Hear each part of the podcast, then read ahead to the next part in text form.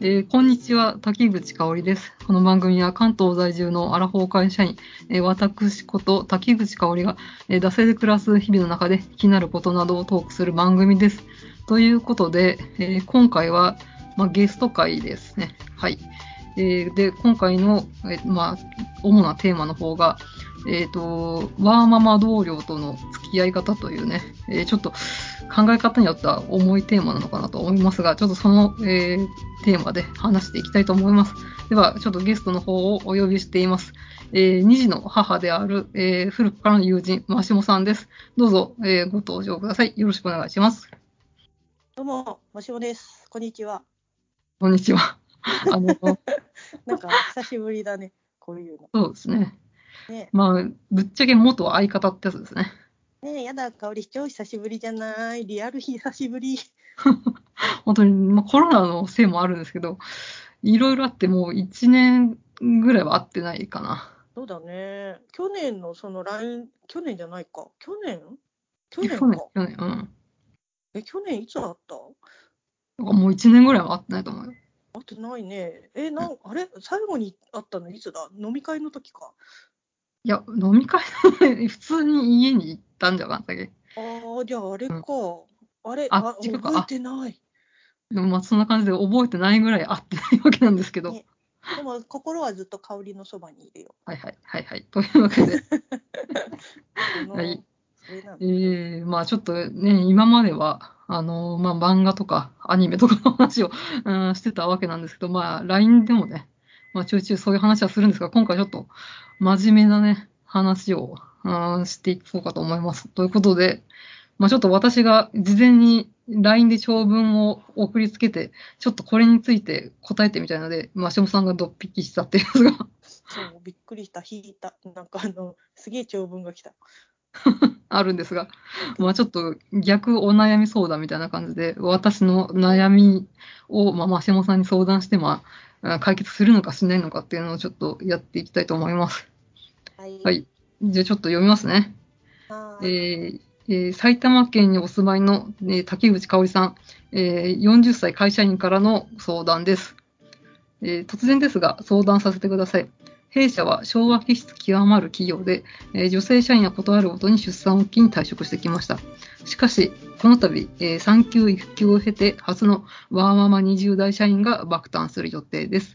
え彼女以前のワーママ先輩も、えー一人だけいますが、地位も名誉も権利も、え自分の力で勝ち取って現在のポジションを得た感じの方なので、え参考にはならず、え一般的なワーママ社員、かっこ内勤は彼女が初です。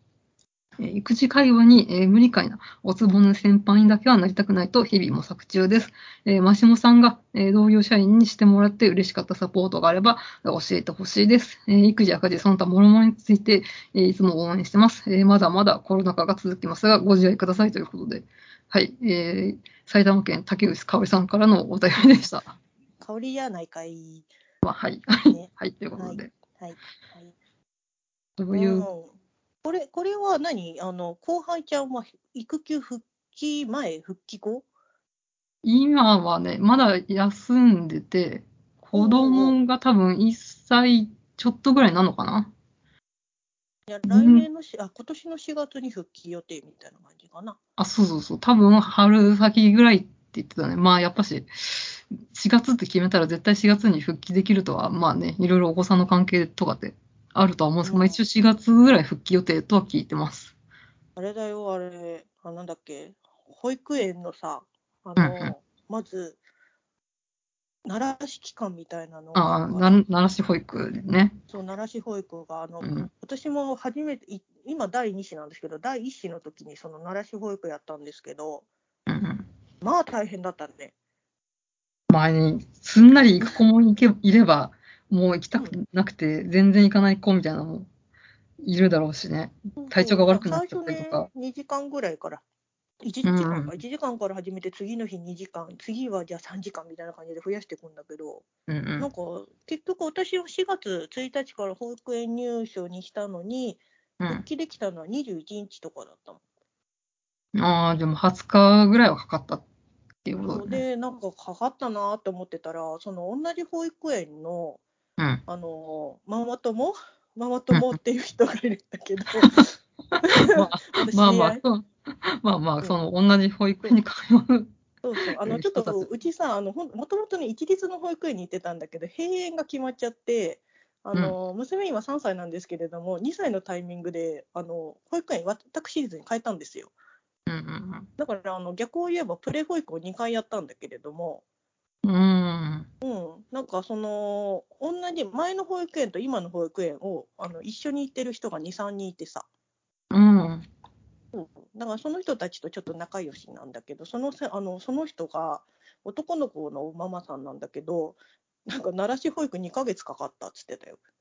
ああ、まあ本当ね、その家庭それぞれっていうのが。だからね、その子確かにすげえ可愛い男の子なんだけどね、ずっとね、ママって泣いてて、うんうん。だからなんかあの、すごい甘えん坊さんなんだけど、可愛いですねって言うけど、お母さんがすごい疲弊した顔で、そうですねって顔してたから、大変なんだろうなって思って。うんうんで、何のあ、話だっけ？えっと、何の話？してたんだっけ？あえっと、復帰後か。復帰、あの、復帰後の、あの、に何をしてもらいたいかってことでしょ？まあそうだね。うん。うん。とか、まあこういう何をしてもらいたいか。のが助かったとか。うん。あのね、多分あのその人もあの後輩ちゃんも第一子だもんね。だから、まあ、初めて育休で時短になるの？多分、うん10時、4時とか、うーん、3時とかそれぐらいだと思うんだよね。ああ、じゃあ時短勤務になるんだ。うんうん。時短勤務はね、マジで時間との戦いになる。ですよね。本当に。そう。なんか私もその、ふ娘が8月生まれで、うん1歳と何ヶ月だ ?5、6ヶ月ぐらいの時のその4月の段階で復帰したんですよ。うんうん。で、あのまあ、そんなに保育園からの呼び出しはなかったんだけれども、うんうん。自分もその時間配分が最初全然分かんなくって、うんなんかそんなに私もその育休から戻った時仕事にラグあのタイムラグっていうかそのなんていうの？まあブランクみたいな。戻れた戻れたのでなんか普通に仕事してたんだけど、仕事がびっくりするぐらい終わんなくてどんどん溜まってくのよ。うんうんうん。でなんでだろうと思って考えてたらなんかその自分的には普通に働いてるつもりでなんか働いてんだけど、結局私も最初もともと9時6時の仕事を今うん9時4時にしてたんで2時間しか短くなってないじゃんと思ったらうん残うん業ができないのよ。まあ、そうだね。うん。そう保育園でしかも朝早く行くっていうのも保育園ってそのこの時間に来てくださいっていうのが決まってるから朝早く行くこともできないから本当に9時と4時の間で仕事終わらせるしかなくてでも自分の中ではなんか普通に仕事してるつもりだからどんどん普通の前のつもりで仕事しててどんどんどんどん終わん。ない仕事が溜まってって休日出勤もできないでしょ。だから本当ねなんかびっくりするぐらいなんでこんな仕事が溜まってくんだろうって超びっくりした。うんじゃあ、仕事量の調節みたいなのは、こう、事前になくて、こう、戻った段階で、こう、前の仕事がそのまま普通に来た、みたいな。そうそう。で、なんか、うちも正確給じゃないけど、その、接客とかじゃなくて、まあ営業なんですけど、なんか自分で受けた仕事は自分で完結しなきゃいけないわけじゃん。うんうんうんうん。だから、どんどんかか、あの、その1個の案件をやる、やって、2個の案件をって、どんどん自分で抱えていったら、なんかその前のつもりでやっててさ、前はまあ8時ぐらいまで残業できたから、うんうんうん。なんか、そう考えると4時間ぐらい毎日仕事ができてない状態になるわけよ。うんうんうんうんうん。だから、うん、まあ、仕事終わんないよね。で、まあ、溢れるわけじゃん。うん。そういうのは、なんか他の人に振るとか、そういう感じだったの。そういうわけではなく。売りたかったんだけど、その時営業所がちょっとね、荒れててですね。あのまあ、こっち私事で申し訳ないんですけれども、あの私がその責任者、副責任者みたいな感じであの復帰したんだけど、その副責任者のさらに責任者みたいな人たちがいたいたんだよ、その復帰した時にはね。そしたらなぜかその人が1ヶ月で移動して、え、じゃあ、私私が責任者になっちゃって。復帰後すぐに、その営業所のトップになったみたいな。まあ、所長がいるんだけど、その所長の下みたいな感じで。営業のトップみたいなのになっちゃって、あでなおかつ、そのすごいできる後輩ちゃんがいたんだけど、その子がちょっと心を壊して、仕事に来れなくなり、うんまあ、営業あるあるっちゃ営業あるあるかそうもしれないけど。そうそう、仕事がね、誰にも触れなかった。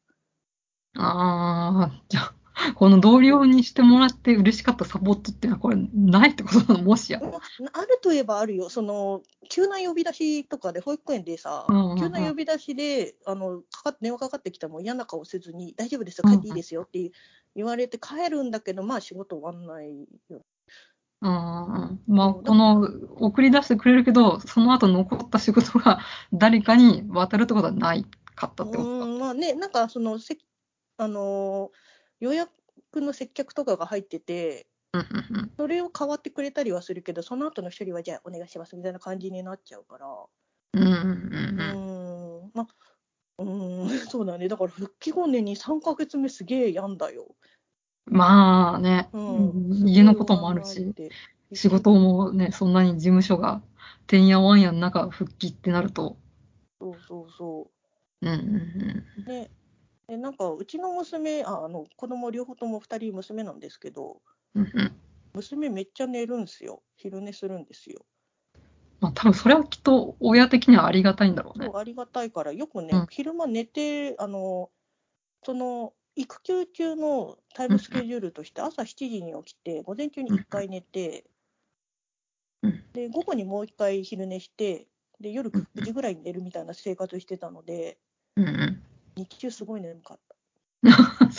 これはね、結構、お昼寝タイムで自分も寝るから、その時間眠くなるとは結構聞くよね。そうそうそう。なんかあの、でもね、もうそれも仕事がくりあの忙しすぎて、途中でもうどうでもよくなったんだけど。強制的になんかこの、社会人とこう、働くスケジュールに体が慣らされるみたいな。そうそうそう。だってうんご飯食べて1時くらいにさ、さうんあ午後の仕事だっつったら、もう4時には帰んなきゃいけないから、あと3時間しかないんだよ。うんうんうん。もうなんか昼寝とか言ってられねえよみたいな感じだったんだよね。そうだね。うちもね、その一人、ね、ワーママ先輩いますけど、やっぱり、うん、ちゃんと1時間がっつり休んで、ゆっくりご飯を食べてみたいな感じはやっぱないよね。まあね、ううんんなんかもう休み、休憩中も常にパソコン叩いてるみたいな感じにはなっちゃうよね。うん。でもうんなんかさこうやっぱりそのこれは私の勝手なかんかんなんか嫌なプライドの問題なんだけど仕事ができませんっていうのは言えないわけよ。まあまあまあまあ、この個人のいろいろあるとは思うけど、うん。そうなんかこれ以上抱えられませんってなんかちょっと言いづらくってまた、職種にもよるよね。きっと営業だから。そうだね、うん結局それが自分の成績になるからねうんうん。でなんかそれでどんどんどんどん抱えていっちゃってうんうんうん。で周りにも言わないでやってたんだけどただうんうん。ちょっとある日、給与明細を見たわけよ。うんうんうんで、時短勤務って、あのうちの弊社の場合ですと、あのその勤務時間が、例えば私、2時間通常の人より短くなってるから、うんうん基本給がかける80%、あえー、とかけるじゃないや、えー、と基本給の80%が支給されるわけよ。うんうんうんよく考えたら、なんか普通の人よりその20%少なくまあもらってる2割同じ仕事しようとしちゃダメなんだっていうのにうん途中で気づいて。うんうんうんあそっかそっかって思って、それ以来、なんか仕事できないときは断るようにした。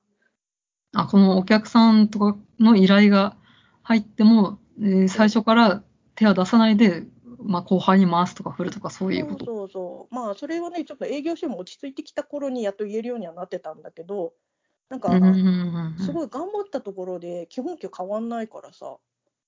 まあ本当ね、落としどころみたいなのはよくう。言われるっちゃ言われるよね。うで、んなんか、そこで無理してもしょうがないし、なんか、それで、その、もともとの仕事の質下げてもしょうがないなと思って、うんうんうんそれがなんかね、自分の中でやっと腑に落ちて、なんか落ち着いた。うん。ああ、でもまあ自分を納得させるまでも、まあ時間はそれなりにかかったってことだようね。ん。うんねまあ、周囲の環境で頼めなかったっていうのもあるし、まあ、自分がこう、できないって言いたくないみたいな、ね、今までやってきたプライドみたいなのもあるだろうから。なんかその復帰した時さ、あの真島さうんん、仕事、なんかどう？なんか育休明けでちょっと大変みたいなこと言われた時に、なんか自分的にもその、あんまり、ね、なんか違和感なく始められてたから、あ、全然大丈夫っすよって言っちゃった手前、なんか今更、今更すごい大変なんですっていうのがちょっと言えなかったんだよね。うん。そこはね、なんか私のね、ダメなプライドのところなのかもしれない。いや、でも、そういう人は多いと思うよ。やっぱり、うんうん、前のつもりで多分みんな復帰する人が多いと思うから、ねうん、だからそこまでの帳尻を合わせていくっていうのがきっとあるんだろうなと思います。うん。うん、まあね、なんかそれ、それこそさ、その決められた時間の中でやる仕事っていうか、その1個の仕事がさ、人によって30分かかる人もいれば、10分で終わっちゃう仕事もあるわけ。うんうんうん。だからその割り振りっていうのは、多分上の人って難しいよね。このん人、なんか、この仕事抱えすぎじゃないっていうのってさ、うんなかなか見えづらいよね、本人が言わなきゃ。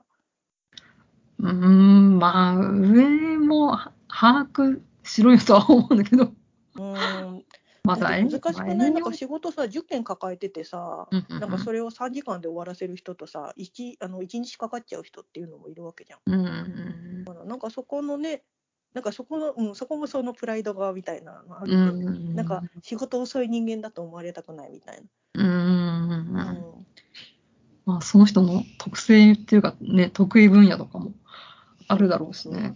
うん。なんかね、思ったのは、なんかうんみんな育休になれば、育休じゃないや、時短になればいいのになって思ってた。うんうんうん。なんか私がまあ似たような話を他の人にやっぱ働いてて、えー、育休復帰した人に相談した時は、うんあの、えっと、まあ、ワーママとかそういうことじゃなくて、まあ誰もが、まあ自分のライフスタイルに、まあ、合った働き方ができるといいよねっていう、まあ、結構まあ、こう、2歩も3歩も進んだ話をされましてですね。で、やっぱこの自分が病気になったりとか、親の介護があったりとか、まあ誰もがね、このフルタイムでね、週5で9時、18時、まあもしくは残業もありみたいな、バリバリ働けるわけではないっていうのがあるから、まあ本当今はそれでね、バリバリやってるかもしれないけど、うーん、それができなくなるかもしれないっていうのを見越して、なんかそういったね、えーいろんな働き方みたいな、誰もが、うーん、自分のうん。えー望む働き方ができたらいいな、みたいな感じで言われたんだけど、ちょっと、うちがあまりにも昭和企業で、まだここれはね、目指したいところだけど、まだそこまで全然行ってないから、だからまだちょっと他の人にも話聞いてみようということで、ちょっとマシモさんをお呼びしたわけなんですね。なるほど。うんうん私の愚痴になってるけど、大丈夫？いや、いいんですよ。やっぱ、ね、先輩がこう一人働いてるっていうけど、まあ、結構教育係っていうか、そんなに気軽になんかこう、悩みみたいなのを、まあ、やっぱその人も一つプライドあると思うから、かつての後輩に、それこそできないんだよねとか、終わんないんだよねみたいな言いたくないじゃないですか。そうだね。うん、だから、ちょっと個人的には私はその、今一緒に働いてるバーママ先輩には、こういう話はできないんだよ。うん。うんうん。で、やっぱ、ねうちらの、まあ、ちょっとこう世代の話になっちゃうけど、うん。アラフォーの世代って、うん大体まあ、アラサーぐらいで結婚して産む人が多かったじゃないですか。そうだね。私の大学の友達みんなそうだよ。そう、うん。だから、うん、みんなね、辞めてたんだよね。出産を機に。うん。だから、まあ、今、ちょうど子供が小学校の中、3年生とか、それぐらいになって、え最近パートを始めたんだ、みたいな人がちらちら出てきた世代なんだよ。よ。だけど今って多分今の30代、アラサーぐらいの子って、基本やっぱし産休、育休経て復帰する文化になってきてるじゃん。そうだね。うん、だからやっぱこう聞ける人っていうのが、なんか限られてきてるなって思っうて。んうん。で、私も今までそうやってね、あのー産休、育休経て復帰っていう人が全然いなかったから、うんうん、なんかそれで、まあ、この迎える側として、えーちょっと迷ってるというか、うん、まあ、それこそ迎える側の先陣を切った、うん、方なのかなと思って、ちょっと、うん、日々ね模索中みたいなところがありますね。なんかうちの会社はね、結構その女性の比率が高くて、育休の記者が多いんだよね。うん、で、時短で戻ってきてる人が多いんだけれども、うんうん、うん、なんか逆にそのみんうんなうん。結構時短でやってるから、うんうん。なんかみんなできてんじゃない？みたいな、なんかだからもう そそうういう空気も出され境ちゃってる。が、うん、育ってきてるけど、まあ、その中でもやっぱ問題が出てくるみたいなところところか。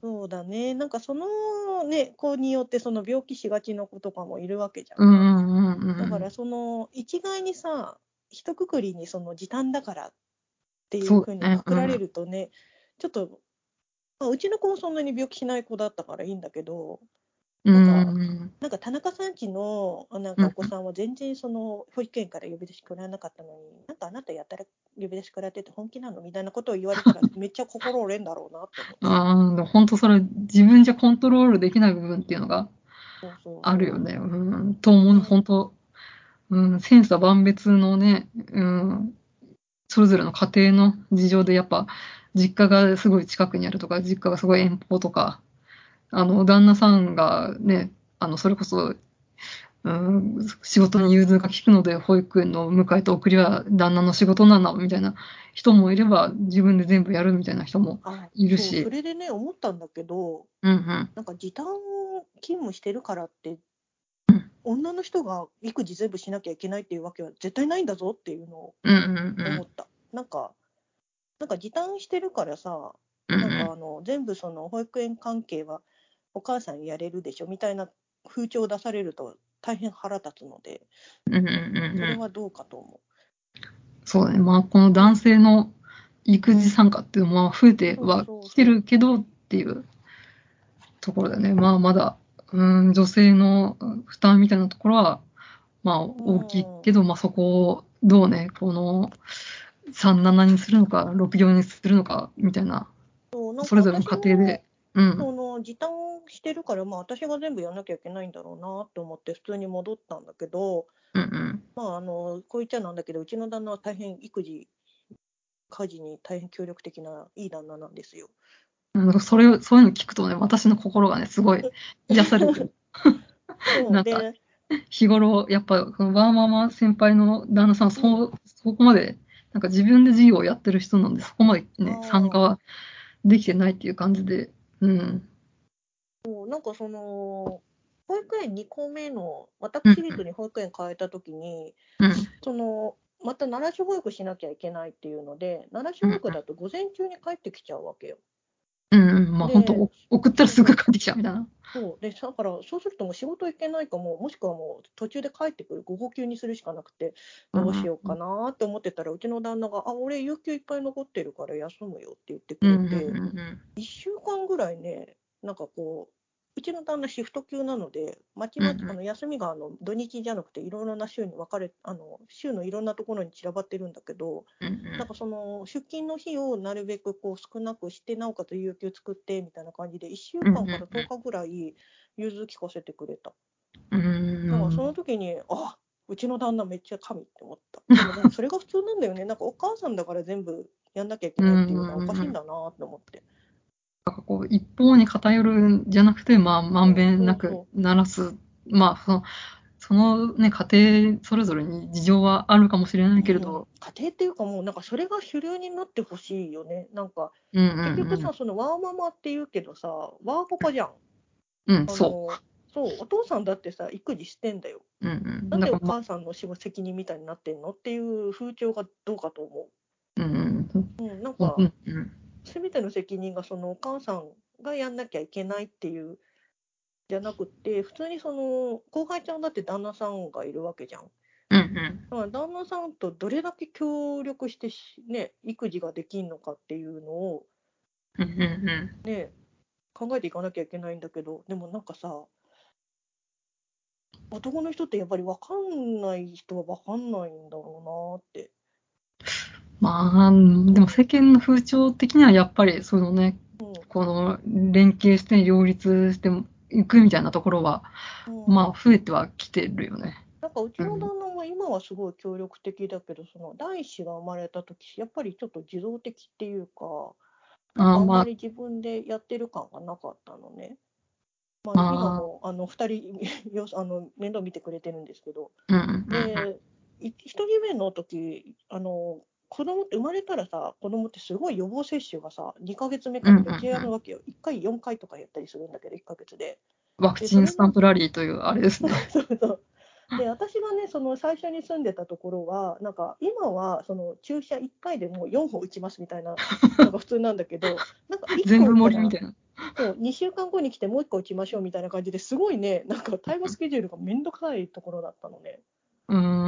で、それをなんかこう頑張って次行ったらここでみたいなのをやってたら、旦那が、ねえこれ予防接種って何のためにやるの？みたいなことを私に聞いてきて、いや、お前自分で調べろよみたいな、お前って言わないよ っていうのですごいぶち切れたの。なんか、いや自分で、自分で調べてください。なんで私に全部聞かないで。私だって分かんないから全部調べてんだからっていうので、一回大変切れまして、うんなんかそれで自分でちゃんと調べるようになって、なんか変わってった。うんなんかあれがちょっと契機だったかなって思う。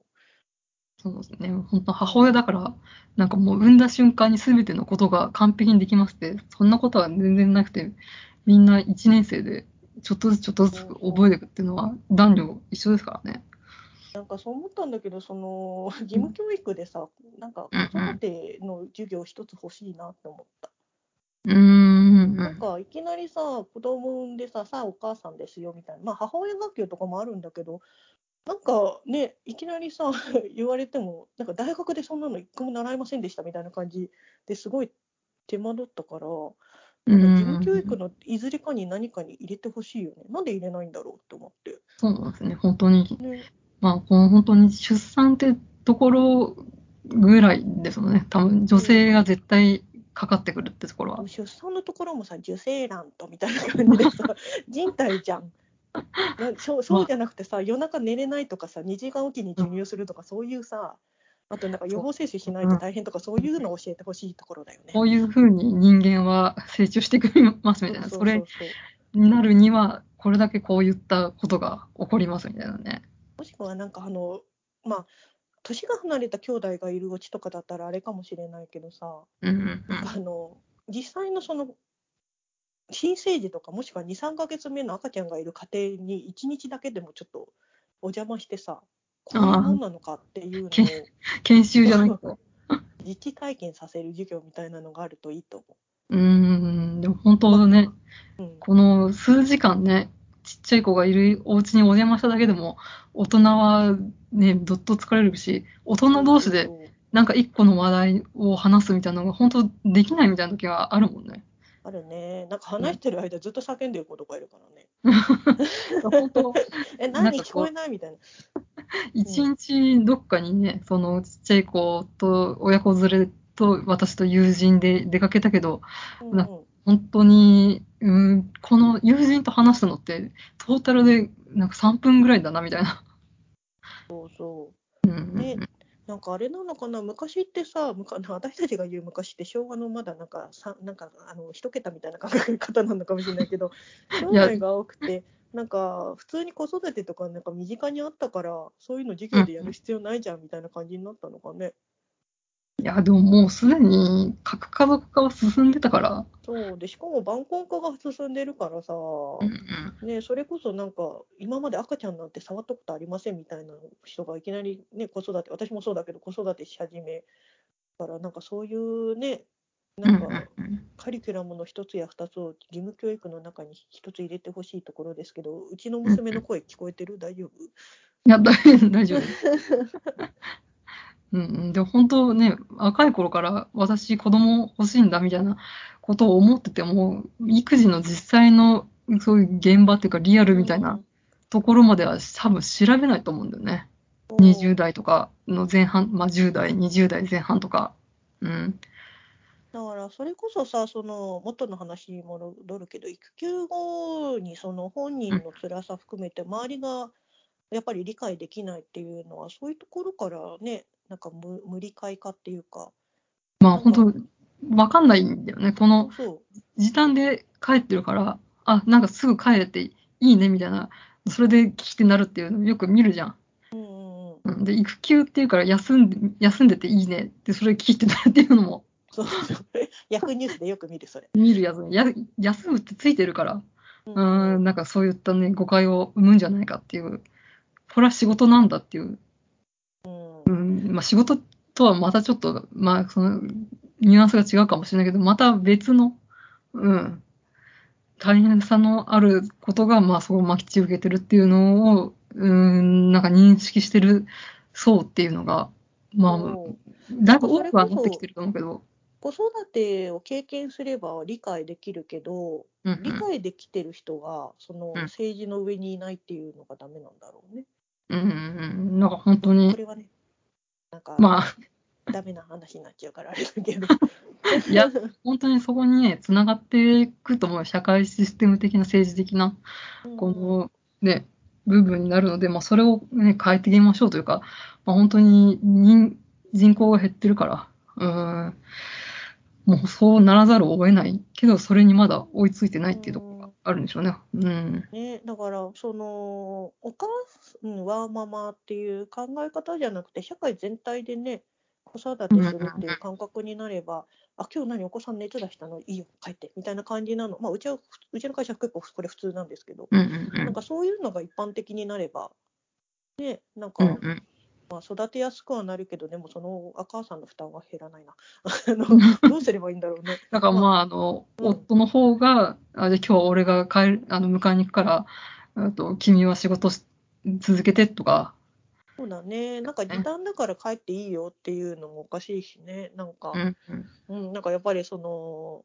うん、なんかお父さんお母さん両方で育てるプラス会社も一緒に育ててるっていう感覚になればうんうんね変わるんだろうけどねうん。うんうんうん、うん。まあ私、壮大な話になってきたね。いや、でもなるよ。こうやって、うん私はこなしアラフォー会社員として生きてるけど、もうやっぱりね、こうやって、その先輩が育休、産休を経て復帰したってことで、なんか本当考え、直、こうダイレクトには当事者じゃないけど、直面したっていうのがあるので、だからこのね、子供いないから、独身だから、俺は男だから、関係ないやじゃないんだろうなと思いますよ。だねうん。ねそれは産休うんうん。後の話育休後の話だけどその前にねその子供生まれる前の時もねそのつわりで辛いのに周りの理解得られなくて仕事休みがちになってなんかあいつずる休みしてんじゃないの？みたいなのうんうんうんもその周りの理解がないからっていうことになっちゃうからだからまあそういうのもあってそう、だねうちらが荒さんの時は、もうやっぱ出産っていうか、妊娠が分かると、まあ割かしみんなやめてたんだよね、きっと。うんうん、周囲の無理解に耐えられないみたいな。まあ体調とかもあるとは思うんだけど。そうだねなんかもっとね、その出産が決まったらもうちょっと部署替えするとかそういうねなんか配慮が欲しいけどでも配慮しすぎると私働けますみたいななっちゃうしちょっともうそれも難しいんだよね。だからまあその人のやっぱ意思に尊重して、やね、働き、いくら働きたいの体調がついていけないって人もいるし、うんあの、あ、全然そんなにそこまで辛くないですみたいな人もいるんだろうからさ。それはなんか私もダメな感覚なんだけど頑張ればなんとかできんじゃないのっていうなんかこの、ね会社側からしてみたらさやっぱりさなんかフラットに仕事をなんかこう辛いあのつわりとかで波がある仕事をされてると一番使いづらいわけじゃん。じゃなくてもうずーっとさなんかもう同じ均等に仕事できてるそれこそ男性とかを取りたがるのはまあしょうがないんだろうなっていうふうに考えちゃうのがダメなんだろうね。うんうん。なんかそれこそ本当に、その子供できるのは当たり前、子供でなんかそういうふうなつわりとかで辛いのは当たり前なんだよっていうのが風潮として出てくれば変わっていくのかな。うんうんうんまあ、あとはもう、それこそ男性側もそうやって、あ、ちょっと、あの、子供が熱出たんで、あの、3時で上がりますとか2時で上がりますみたいなのが入ってくると、やっぱ男の人は まだまだ男性社会だから、そっちで動きが起こってくるのかなとは思いますよ。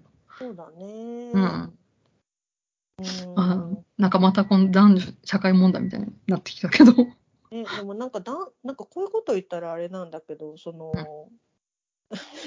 今娘が下ですごいギャーギャー騒いでんだけどだ大丈夫かな？大丈夫聞こえてこないでしょ？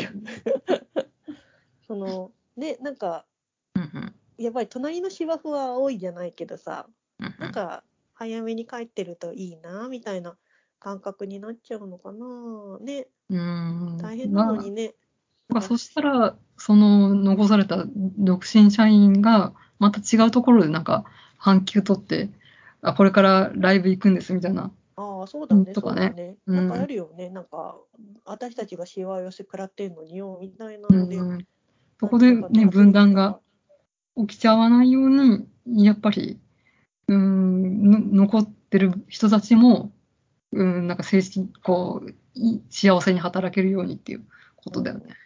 まあ一番はあれだなあの従業員を増やせということですね人 あ、じゃあこの、人が少ないから結構さ生じてる問題ってそうね。大体の8割ぐらいだよね。なんかやっぱよく少ない人数で、なんかこう一人、なんか4人で回してた仕事を、なんか一人ちょっと辞めちゃったけど、その3人で回して、回しちゃったから、あ、じゃあ雇わなくていいや、みたいな。あるから、なんかそういうの、本当に無理な時は無理みたいな。よくねヤフーニュースとかでさなんかあの保育士さんってやっぱりずっと人手不足とか言ってるじゃん。うんうんうん。だからなん。か妊娠するものも順番があってさその順番守らないとめっちゃ怒られるみたいな、それもなんかおかしい話だよね。なんか、うん、そんなう機会じゃないんで、うまくね、うん、次はあなた、次はあなたみたいな感じに行くとは限らないからね。だよね。子供なんて授かり物なんだからね、うん。という感じで、壮大な話をしてきた。壮大なの？でもやっぱこう私なんかただ愚痴を話してただけな気がするんだけど。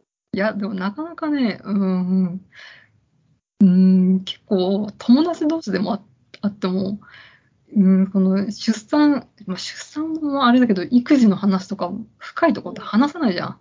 まあそうだねうん、なんか、すごいなんか家族ぐるみで、なんかね、隣に住んでますみたいな親友同士だったら違うかもしれないけど、学校が同じで今は結構距離が離れてて、まあ1年に1回会いますみたいな、うん、そういう友達同士って、うん、そこまで突っ込んだ話できないと思う。まあする人はいると思うけど、やっぱセンシティブなところだから、お互いなんか気を使って、なんか無難な、なんか話で、うん、運動会どうだったの？みたいな。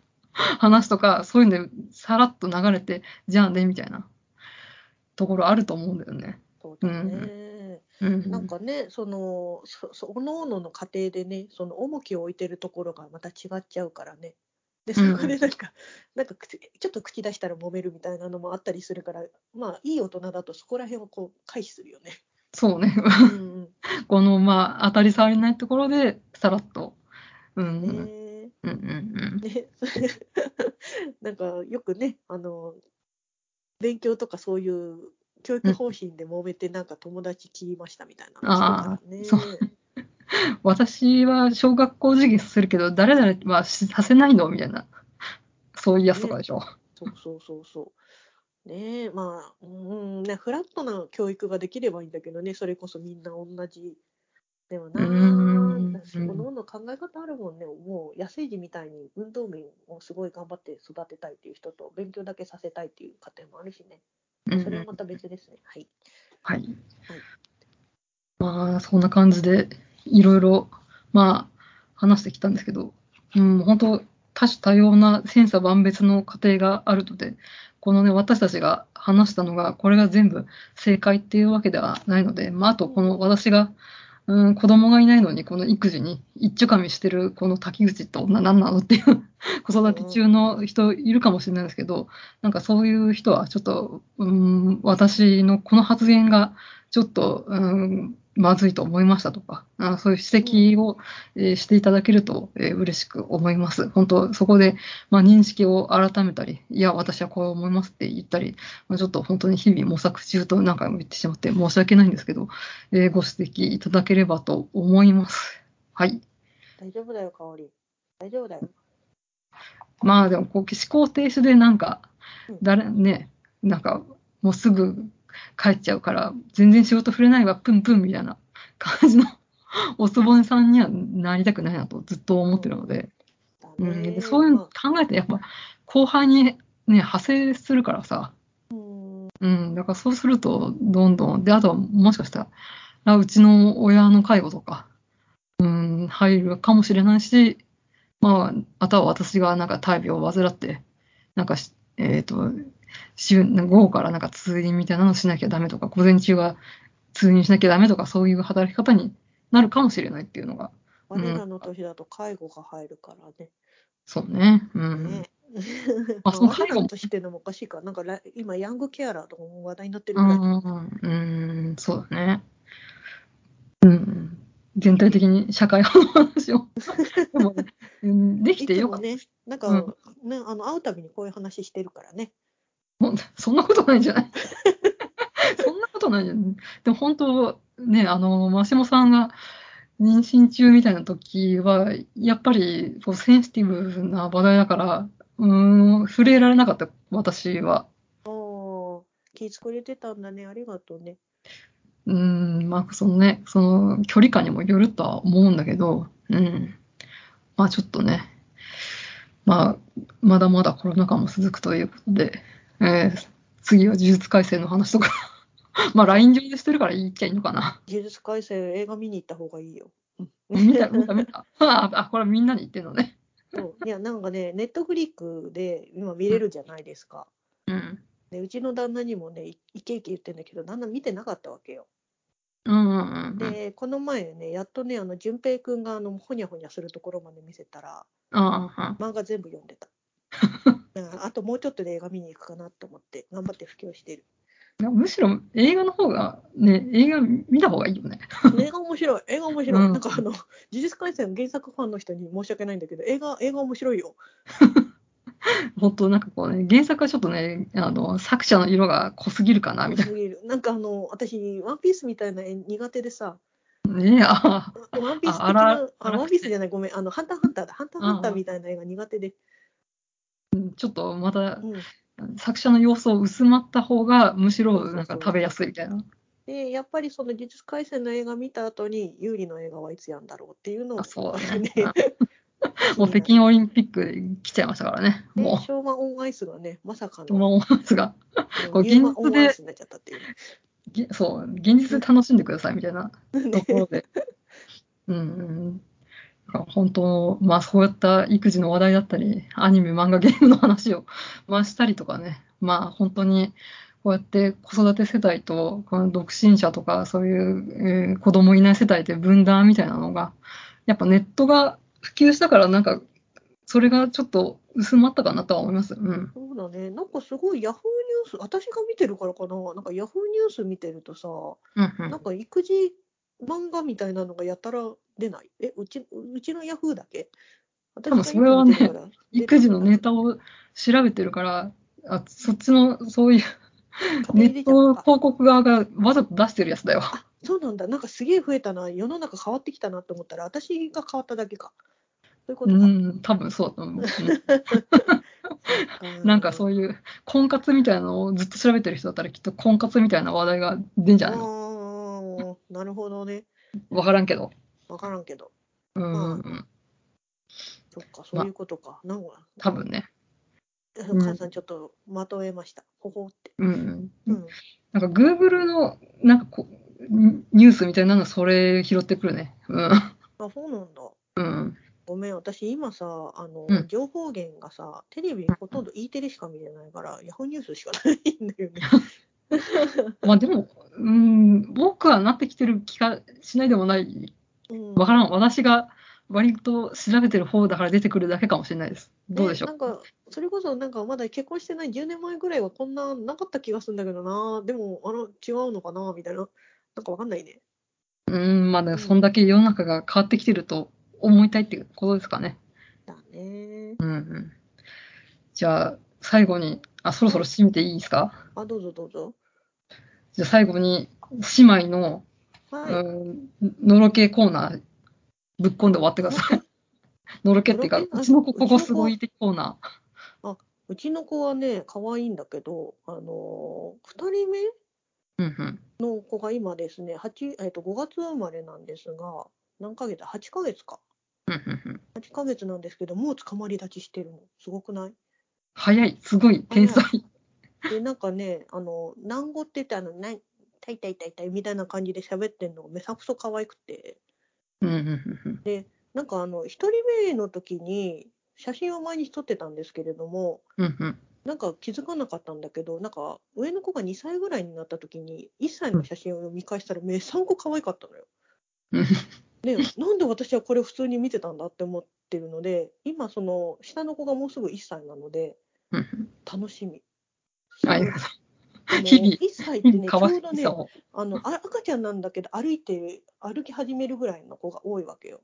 うちの子もね、うんうんうん1歳ちょうどぐらいで歩き始めたんですけど赤ちゃんなのにあのポテポテしてるのが歩いてるっていうのがめっちゃ可愛いよ。顔がねおまんじゅうなのにね立ってんだよ。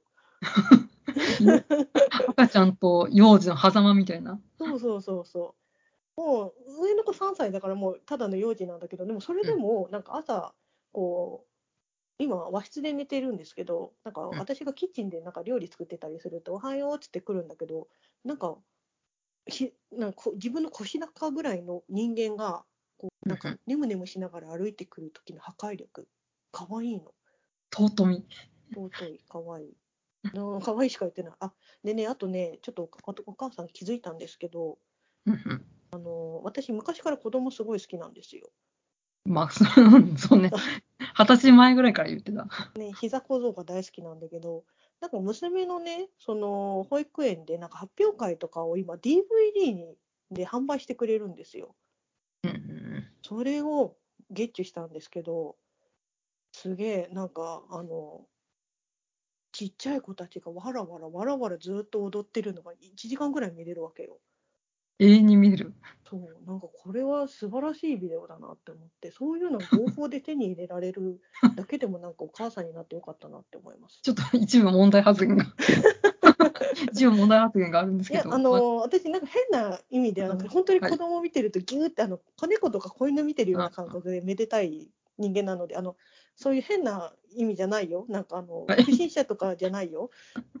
あのいい小僧とか好きだけど不審者じゃないんです。本当いやまあなんです純粋にあの、周りのね、他のお友達たちが可愛いということで。そうそう。うちの子も可愛いし、お友達たちも可愛いということでわら。わらしてんの、超ね、なんかさ、その、娘の保育園は、今あれね、あの感染症対策であの玄関しか入れないんだけど、うんうんあの玄関、ま、一番最初にそのまだ流行ってない時期は、保育園の中まで入れたわけよ。うんうんうんうん膝丈、私の腰高ぐらいのさ、子供たちがさ、20人とかわらわらいると、ね、3個かわいいよ。あごめん、それを何の話してたんだっけ、うん、それを合法であの子供摂取が可愛いできると。はい。はい、すみません。なんか娘の話じゃなくなっちゃった。あ、でもなんかすごいうちの娘と二人ともなんかすごい多分頭がすごくいいと思います。うんうん。あ、そうだ、そういうの聞きたかったのよ。だってうちの子すごいよなんかね、数字がもう10まで言えるからね。すげえ。いや、上ってことだよね。ん？あ、そう、ちゃあんと言えるよ。チョコ三レート何三歳の方だよね。2個って言うからね。うんうん。でもなんかあの子供特有のなんかあの言葉をですね間違えて言っちゃうのがよく多くて。うんドボローって、泥棒のことずっとドボロードボローって言って、あの泥棒だよっつって、ドロまで言うんだけど、一緒に言うとドボローになるっていう。かわいいいよ。ね。今だけしか摂取できない、あれが。そうそうそうそうん、まあでも日々ね、うん可愛さは更新しているって、赤ちゃんでも可愛いし、幼児でも可愛いし、小学生でも可愛いし、中学生でも憎たらしいけど、きっと可愛くなるでしょう。えー、う。まあ80歳になって40歳が可愛いって言いますからね。本当に？本当、本当、本当。うちの、そうだよ。い今、何歳になっても子供は子供なんですよ。かうん。ね、でも確かに自分の娘が、私ぐらいの年齢になっても可愛いな、確かに。可愛いね。うん、可愛いわ。うちの祖母が、父親、80歳の祖母が、60歳の父親が帰ってこないって、警察に電話しようとしたみたいな感じで。ちょっとあの心配性すぎる。うん。そうだね。なんか、うんうんいつまでたっても子供は子供我らも、まあ、講義的な意味で子供ですからね。そうだね。はい確かに。うん。ちょっと趣旨から外れました。その、可愛いコーナー、大丈夫ですか？うーん、なんか、キリがないから。言う、言う、なんか、キリがなくなるからいいや。まあ私が LINE で日々受信してるので。ありがとえう。えなんか大したあの下の子のね、これからが楽しみすぎて、もうなんかたまらんね。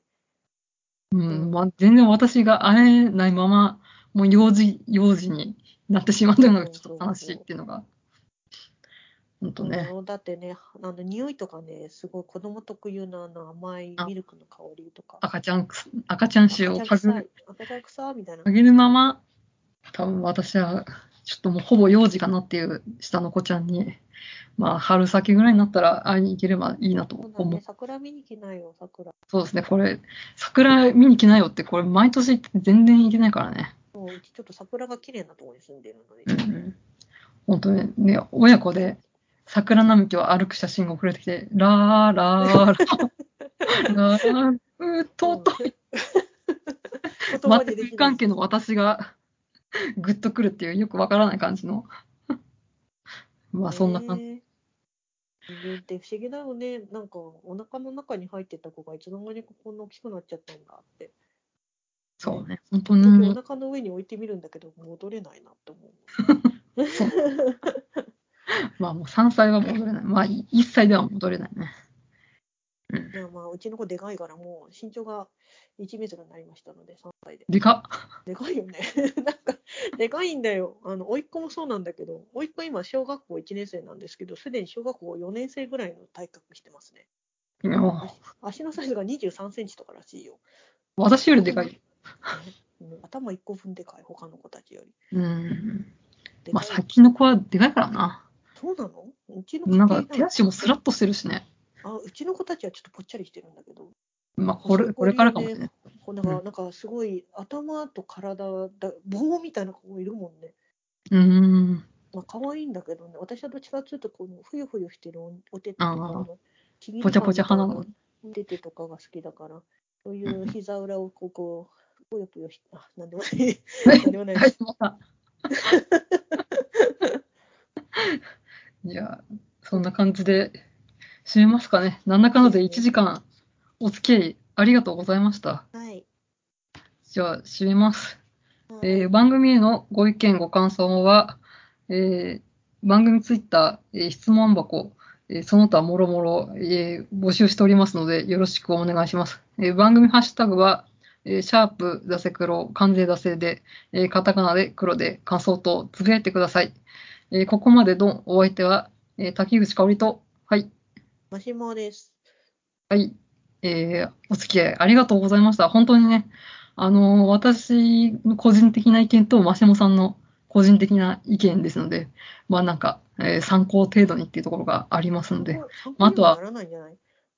まあね、変な人がいるなみたいな感じで、まあね、一つの意見だからね。そうですね、うん、数あるいろんな意見のうちの一個ということで、うんあとはまあ、うちはこういう風にして、こう、育児回してますみたいなのあれば、まあ、教えていただければと思います。うん。じゃあ最後に一つ、あのはいはいお子さんがあの同僚とか、うんうんまあ、あの友達で生まれて、なんかあの、お祝いうんうん。を何を送っていいか迷うっていう方いらっしゃるじゃないですか。そうですね。で、あのまあ、ちょっと高いので、できれば2、3人でみんなで合わせて買ってほしいんですけど、うん鼻水水器、ああ、あれいいよ。あれ送るといいよ。自動のやつでしょ？